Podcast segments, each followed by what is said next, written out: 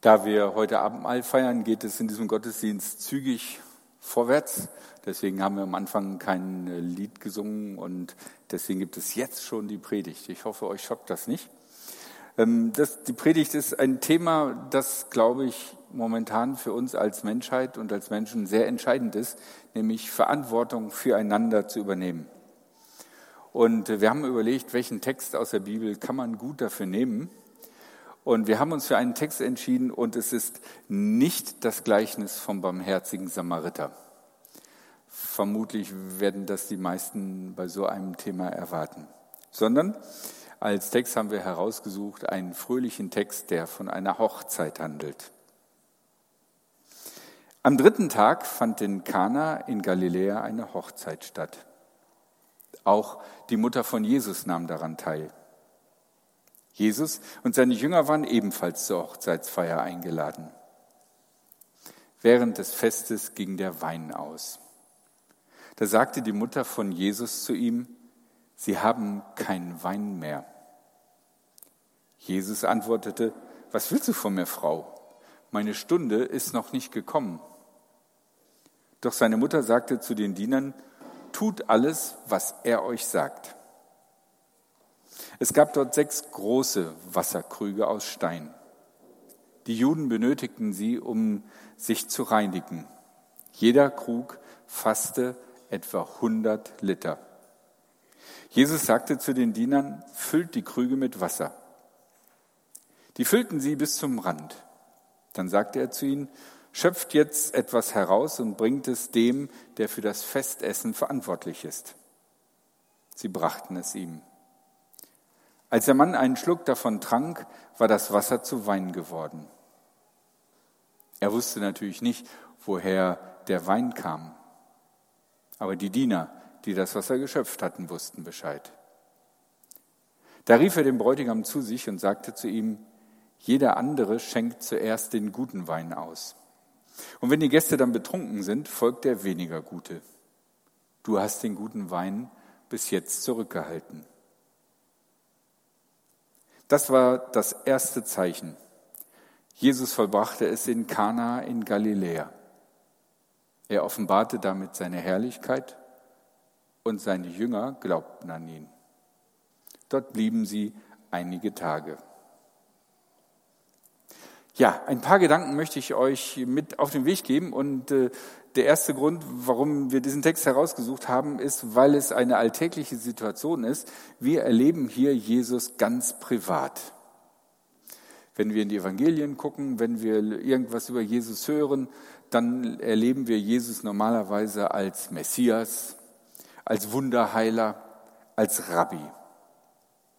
Hier in dieser Geschichte taucht Jesus auf nur als Jesus aus Nazareth der seine Mutter zu einer Hochzeit begleitet.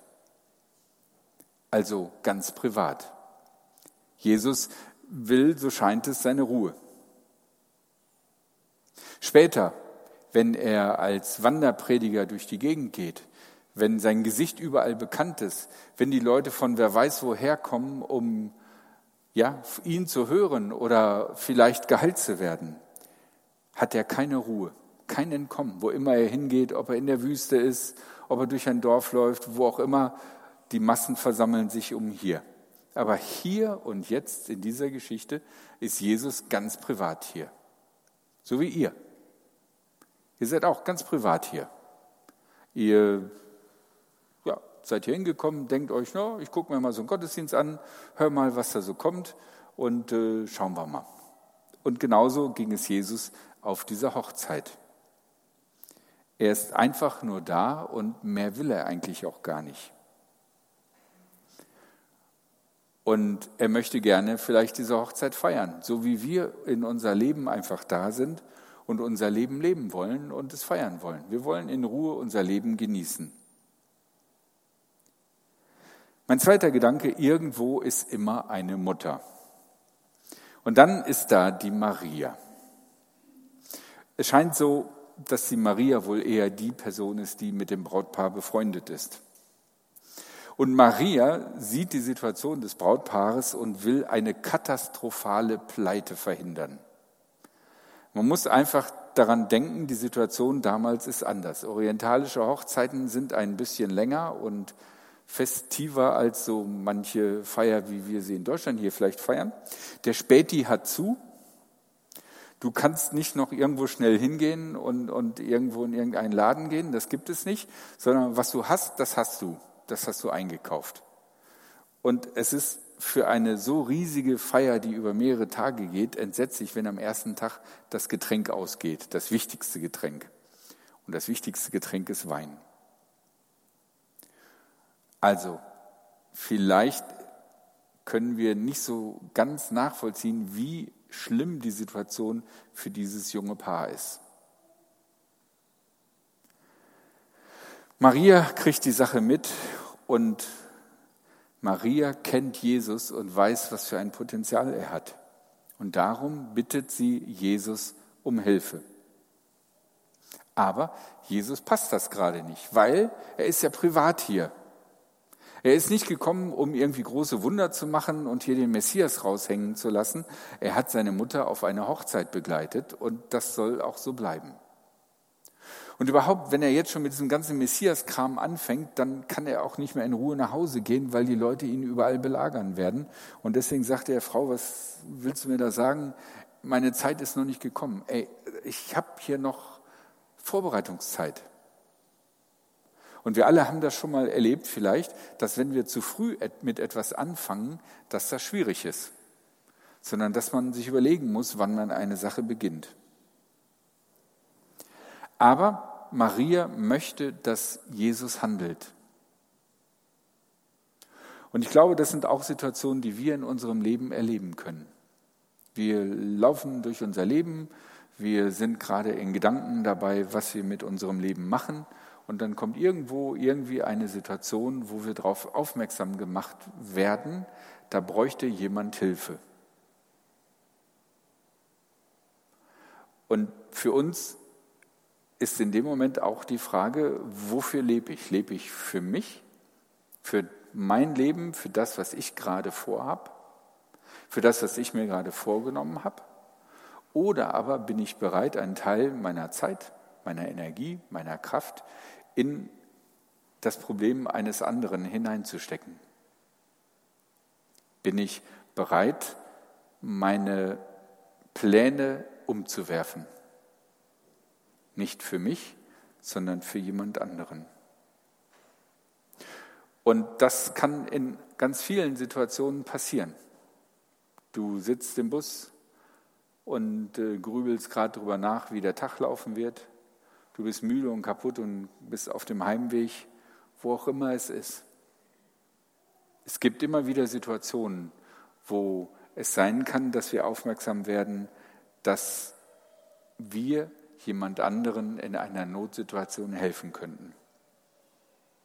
Ja, der dritte Gedanke, und ihr werdet es schon wissen, und ihr habt es wahrscheinlich auch gewusst, dass es kommt, Jesus hilft natürlich. Klar, Logo, ne, er ist der Messias und so. Und so einmal Wasser in Wein machen ist jetzt auch nicht wirklich Arbeit, also für Jesus. Für Winzer ist das schon, glaube ich, ein hartes Stück Arbeit. Jesus handelt trotzdem obwohl er vorher noch gesagt hat, ey, meine Zeit ist nicht gekommen und ich bin ja ganz privat hier und ich will eigentlich meine Ruhe oder so, entscheidet sich Jesus irgendwie um. Keine Ahnung warum. Vielleicht, weil er selber Durst hat und noch einen Becher Wein haben will. Vielleicht, weil er das Brautpaar gesehen hat und die Verzweiflung in den Augen der Braut. Vielleicht, weil er weiß, auf dem Heimweg wird die Maria den ganzen Weg nörgeln, warum er das nicht gemacht hat. Keine Ahnung warum. Er entscheidet sich zu helfen. Irgendwie, aus welchen Gründen auch immer, wird das Problem der beiden Brautleute dann doch zu einem Problem von Jesus und Jesus nimmt sich dieses Problems an. Und es ist ihm dann doch wichtiger, als seine Ruhe zu haben und sich zurückzuziehen. Und deswegen hilft er. Wir haben hier keine Messias-Geschichte, wir haben hier zwar ein Wunder, aber keine richtige Wundergeschichte, sondern wir sehen hier Jesus privat eingeladen auf eine Hochzeit, der keine Lust hat, etwas zu tun und es dann doch tut, weil er mit den Leuten mitfühlt und er dann die Verantwortung für sie übernimmt. Und das ist mein letzter Gedanke. Ein wesentliches Moment, warum wir als Menschen letzten Endes überlebt haben in dieser Welt, ist, weil wir füreinander einstehen können. Tiere sind schneller, Tiere sind effektiver. Was können wir als Menschen eigentlich besonders? Wir können einander unterstützen. Und schon allein das ganze Wissen, was wir haben und was wir den Tieren voraus haben, wo haben wir es her? Wir haben es, weil andere dieses Wissen mit uns geteilt haben. Die Stärke von uns Menschen ist, dass wir füreinander Verantwortung übernehmen dass wir Verantwortung übernehmen für die Schwächeren in unserer Gruppe, dass wir Verantwortung nehmen für Situationen, wo jemand anderes etwas nicht lösen kann, aber wir wissen einen Lösungsweg. Wir Menschen können deswegen gut überleben, weil wir füreinander einstehen. Und in der Corona-Zeit sind wir sehr, sehr stark auf uns selbst bezogen worden. Ich weiß nicht, wie das euch geht, aber wenn ich so eine Maske auf habe, habe ich so auch so ein bisschen das Gefühl, dass ich so ein bisschen weiter weg von den Leuten bin. Und mich so auf mich konzentriere und diese Maske erinnert mich daran, Ralf, pass auf, komm den Leuten nicht zu nahe, äh, schüttel keine Hände, mach da nichts, ne, du könntest krank werden. Ich kümmere mich um mich. Und das ist ein Effekt, den wir, glaube ich, in großen Teilen unserer Gesellschaft sehen, dass wir vereinzeln und auf uns selber gucken. Aber zum Beispiel die Situation von Corona können wir positiv nur lösen, wenn wir füreinander Verantwortung übernehmen. Und das gilt für ganz viele Bereiche unseres Lebens. Das gilt für den Sozialstrukturen, in denen wir sind. Das gilt für die Familien, in denen wir sind, für die Freundeskreise, in denen wir sind. Das gilt für die Gemeinden, in denen wir sind. Und es gilt global für, wie wir als Menschheit uns verhalten gegenüber anderen Menschen.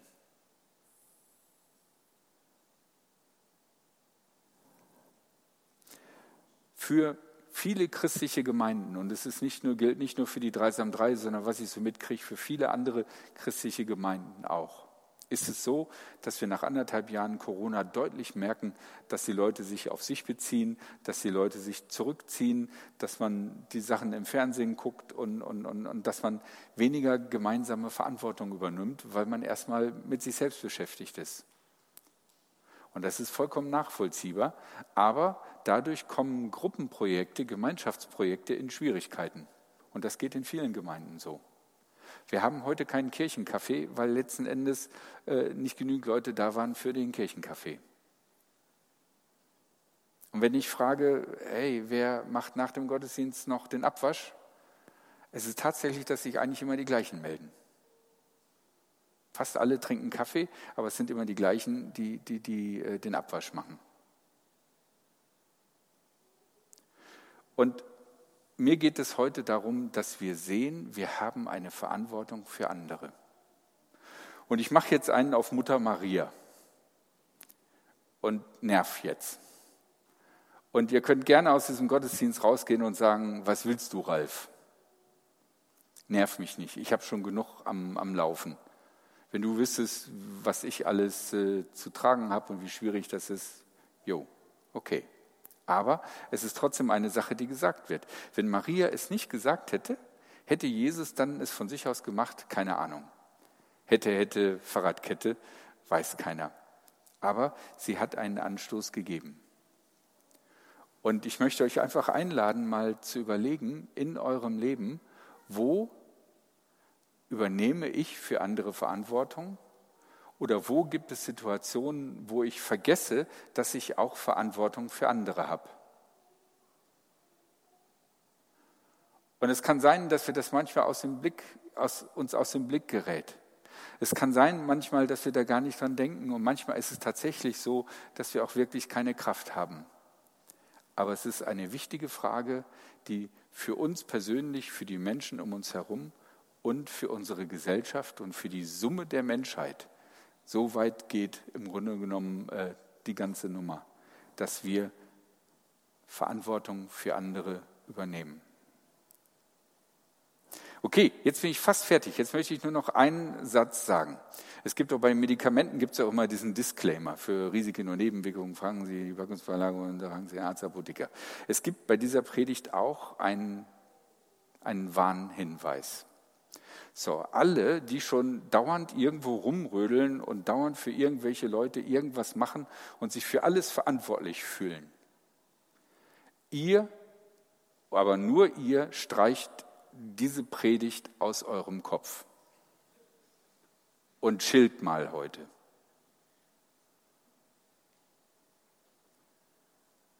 Alle anderen, überlegt euch, wie ihr reagiert hättet auf der Hochzeit. Ihr wollt einfach nur Spaß haben, freut euch mit ein paar Leuten zu sein. Vielleicht hätte man Jesus sogar tanzen sehen können, keine Ahnung. Und dann kommt Maria und sagt, kannst du mal eben. Das war meine Predigt.